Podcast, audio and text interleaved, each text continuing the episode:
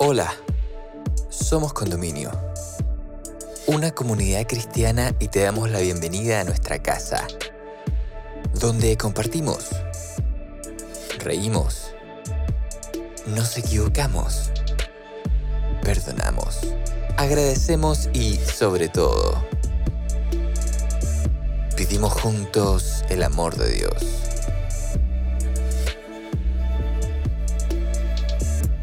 Llegamos a ti con un capítulo especial de nuestra serie Crecer, en vivo desde nuestro encuentro presencial, presentándote el capítulo Otros Árboles, donde Mauricio Fuentes, amigo de nuestra casa, nos invita a meditar sobre las relaciones humanas. ¿Cuál es la importancia de la comunidad? ¿Y cómo podemos tener buenas relaciones con las personas? Te invitamos a escucharlo y esperamos puedas encontrar muchas respuestas a estas preguntas en este episodio. Bienvenida, bienvenido.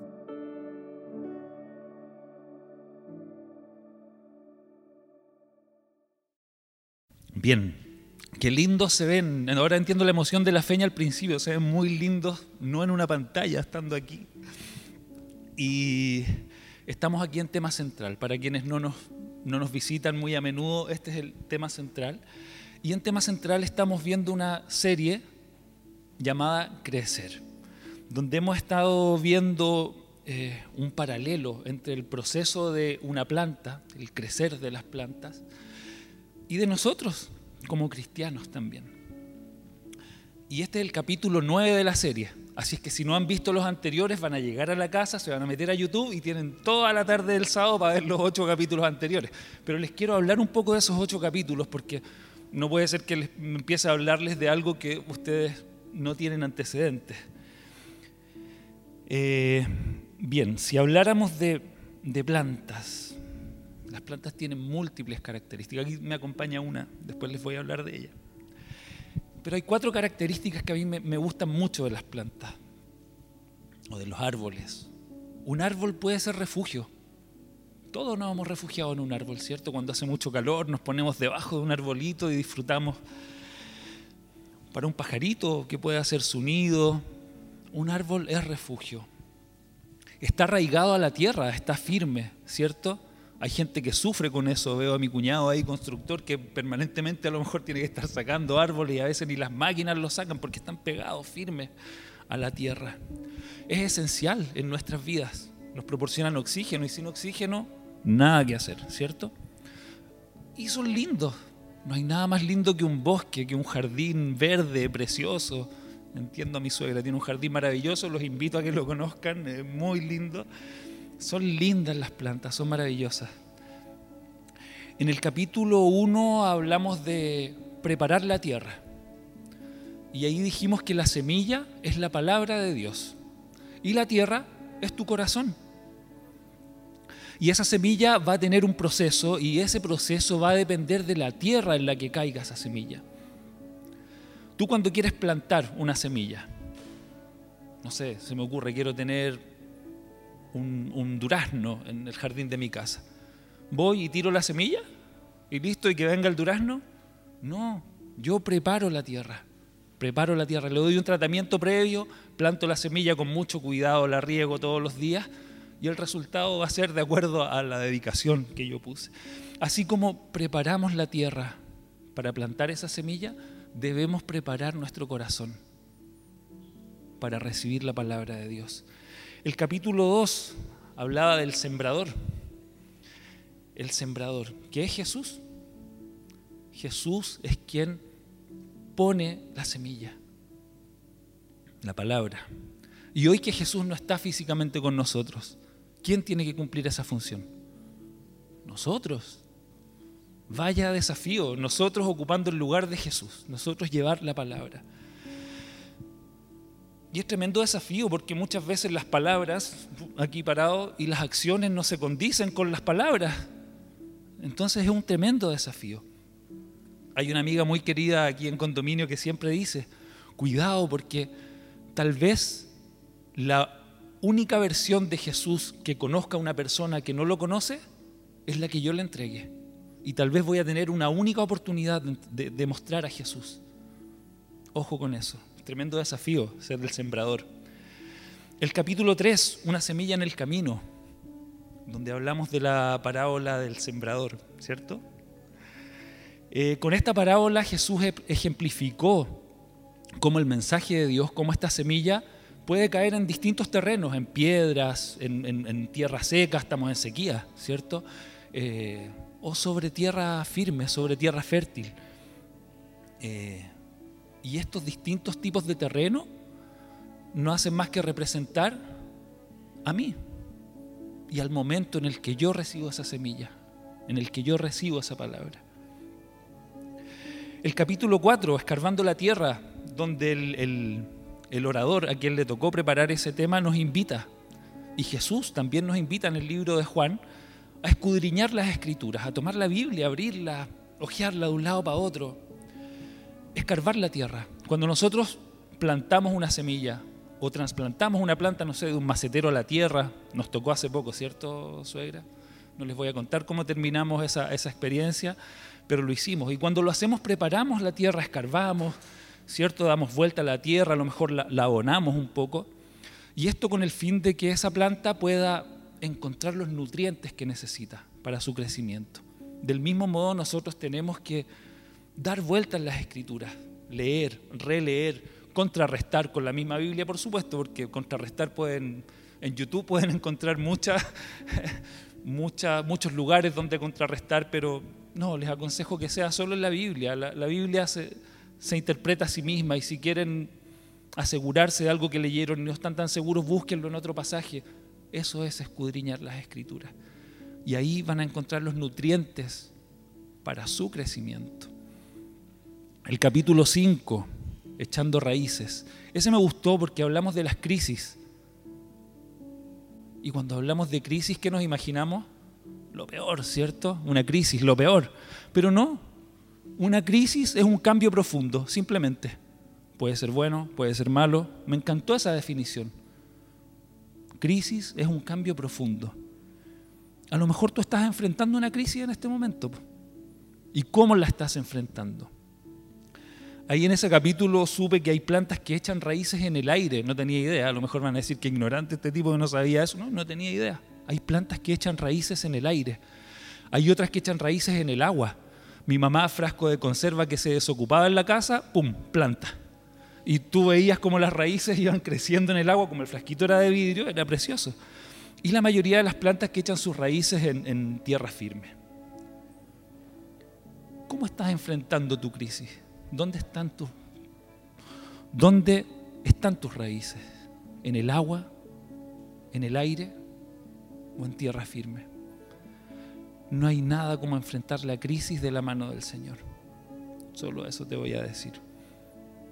El capítulo 6 hablaba de los primeros brotes, donde hablamos de los frutos del Espíritu Santo, ¿verdad?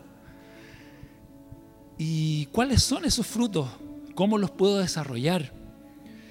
Hay gente que es capaz de recitar los frutos del Espíritu Santo. Conozco un montón de gente capaz de recitarlos de corrido gozo, paz, paciencia, dominio propio.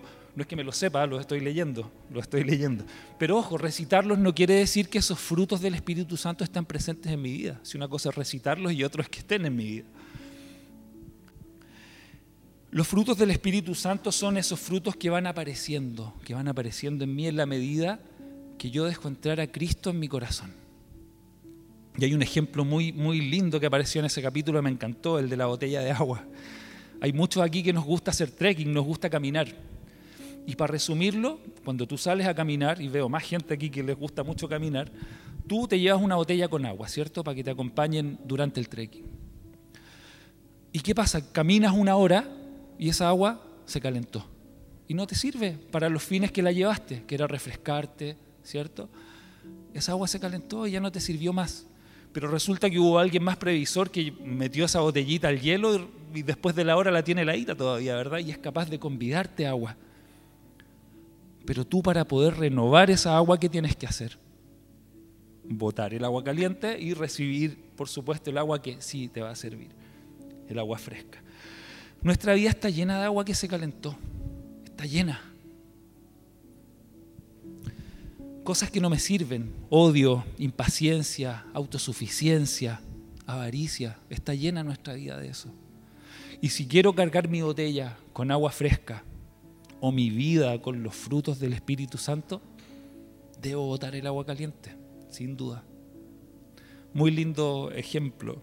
El capítulo 7 hablaba del proceso de crecimiento y les cuento que ese fue el capítulo número 100 de tema central. Qué increíble, 100 capítulos de tema central pueden encontrar en, en YouTube. Proceso de crecimiento, que es el camino de los seguidores de Cristo. Y es un proceso, y como todo proceso, implica tiempo, ¿verdad? Cada cosa en nuestra vida tiene su tiempo. Cada cosa en nuestra vida es parte del proceso de crecimiento. Incluso esas cosas que, no son tan buenas, ¿cierto? Esas cosas que pareciera que, que nos están haciendo daño, son parte del proceso de crecimiento.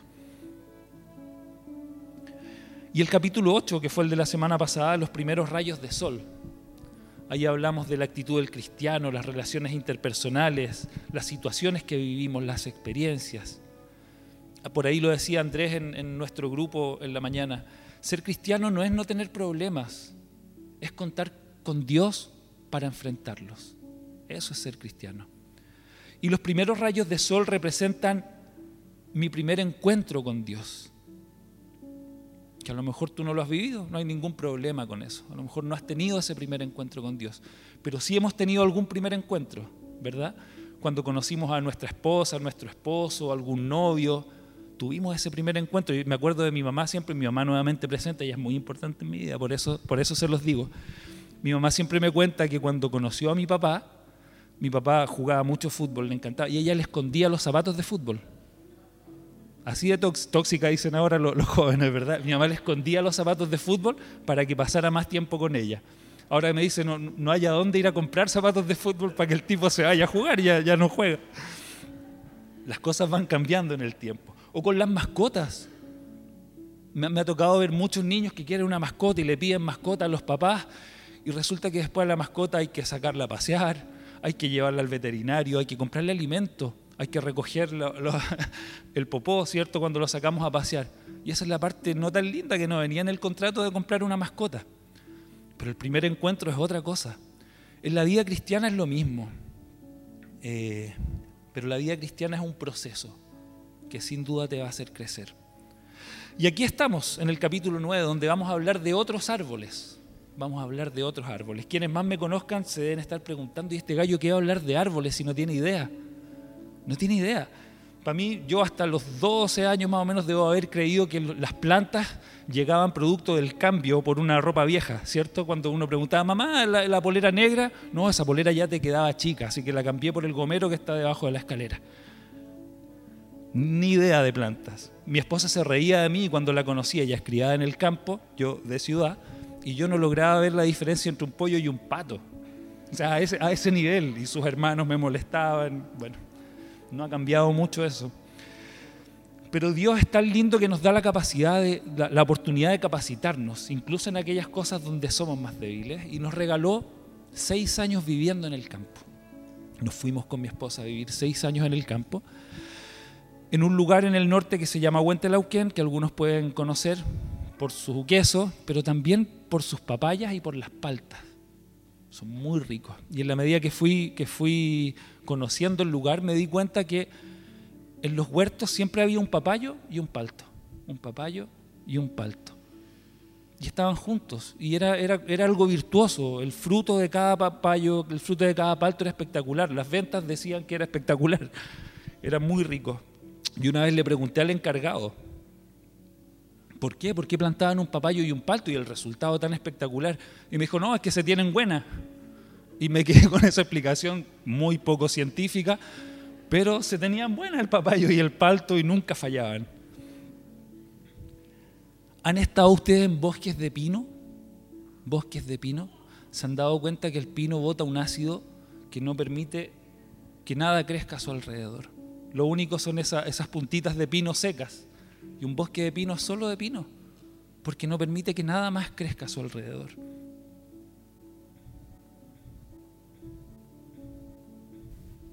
Las relaciones interpersonales son lo mismo. Podemos ser el papayo al lado del palto o podemos ser el pino, si así lo decidimos. O tal vez estamos en un bosque de pino y no nos hemos dado cuenta que hemos estado en un ambiente que no nos permite crecer. Hoy les voy a hablar de esto, de los otros árboles, porque no estamos solos en ninguna parte. Tenemos familia, trabajamos, nos movilizamos, pertenecemos a algún club de fútbol. Eh, y en cada, una de, en cada uno de esos lugares vamos a encontrar otros árboles, otras personas con quienes nos relacionamos.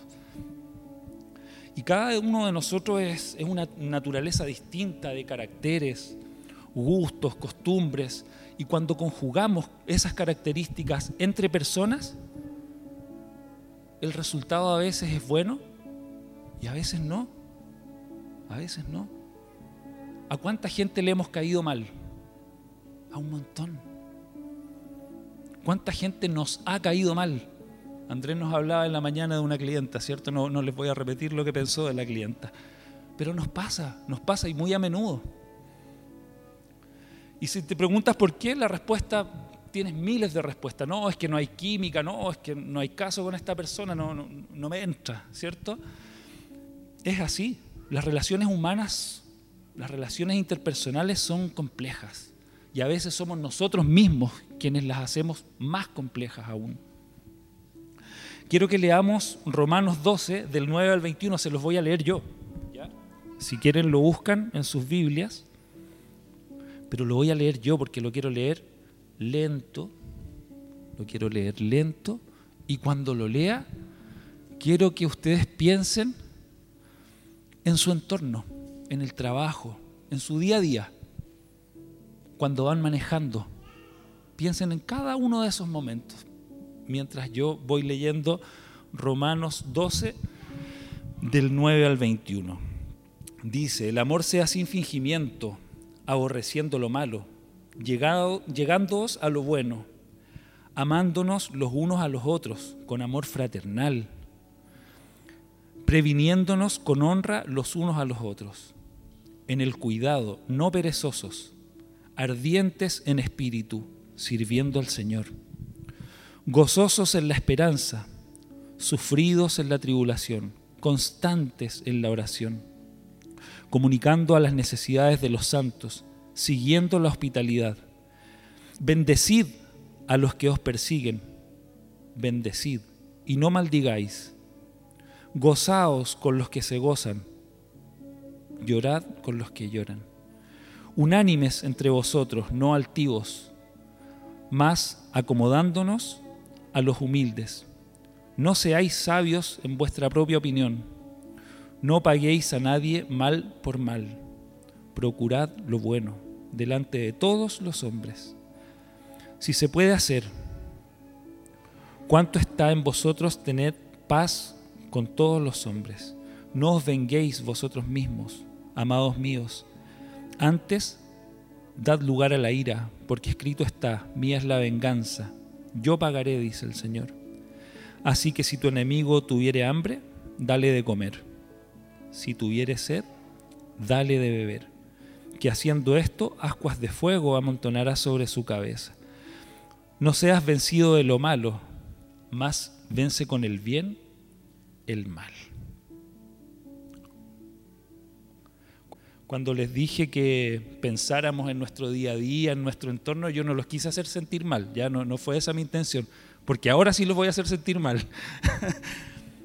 si ustedes sienten que al leer esto estamos como en deuda en algo, no hemos estado a la altura, y yo los invitara a salir, quienes no se sienten a la altura, probablemente me quede solo aquí.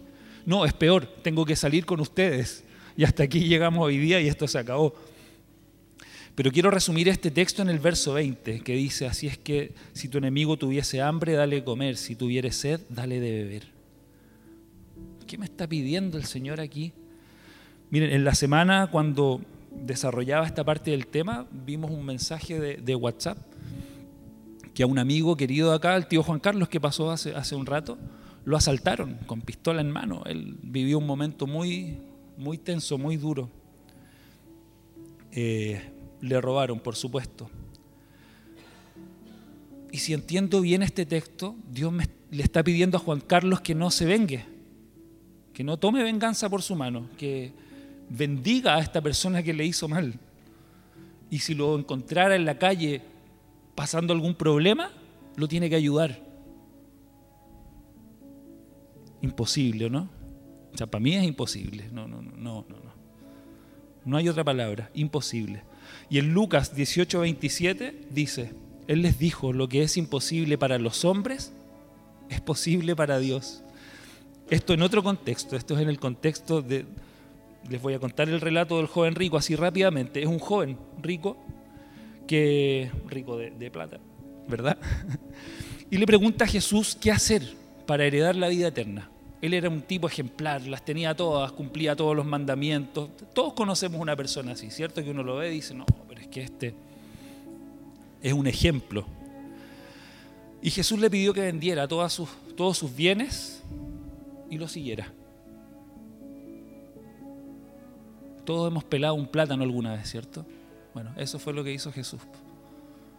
Eso fue lo que hizo Jesús con este joven rico. Le sacó su cáscara porque ante los ojos de todos era perfecto, incluso ante los ojos de sí mismo yo creo era perfecto. Pero Jesús le pidió algo que, que lo desnudó completamente. Dar todo a los pobres y seguirlo. Entonces lo que a nosotros puede parecer imposible no lo es para Dios. El problema es que nosotros siempre queremos ocupar el lugar de Dios y queremos que Dios piense como nosotros y no nosotros como Él. Qué distintas serían las cosas. Nada sería imposible si nosotros pensáramos como Dios. Bien, estando aquí con ustedes, los miro y veo, veo un bosque. Y en un bosque hay árboles distintos, ¿cierto? Hay algunos árboles más que llevan más tiempo plantados, tal vez. Eh, hay otros árboles que están recién naciendo, esas plantas fresquitas de un verde claro que uno las ve. Hay plantas que a lo mejor ni siquiera las vemos todavía porque están bajo tierra, pero están creciendo ahí también. Un bosque es eso, es diversidad. Y cada uno de ustedes es una naturaleza distinta. Y yo quiero invitar a alguien acá.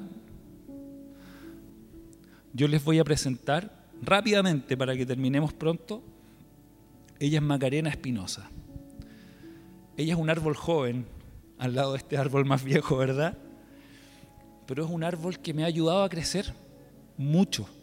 Y en ella representa una familia, que por esta familia tenemos 100 capítulos tal vez en, en tema central. Por esta familia hoy estamos aquí, por ser esforzados, por ser incansables. Y Maca, he aprendido mucho de ti. Ha sido un árbol que me ha permitido crecer. Y yo te quiero regalar esta planta. Primero para que adorne tu balcón y para que cuando la mires te acuerdes de este tema. Aquí hay una planta medicinal, una que se come y otra que es flor. Y esta me la preparó otra persona que ha sido fundamental en mi vida. Y te la quiero regalar. ¿Ya?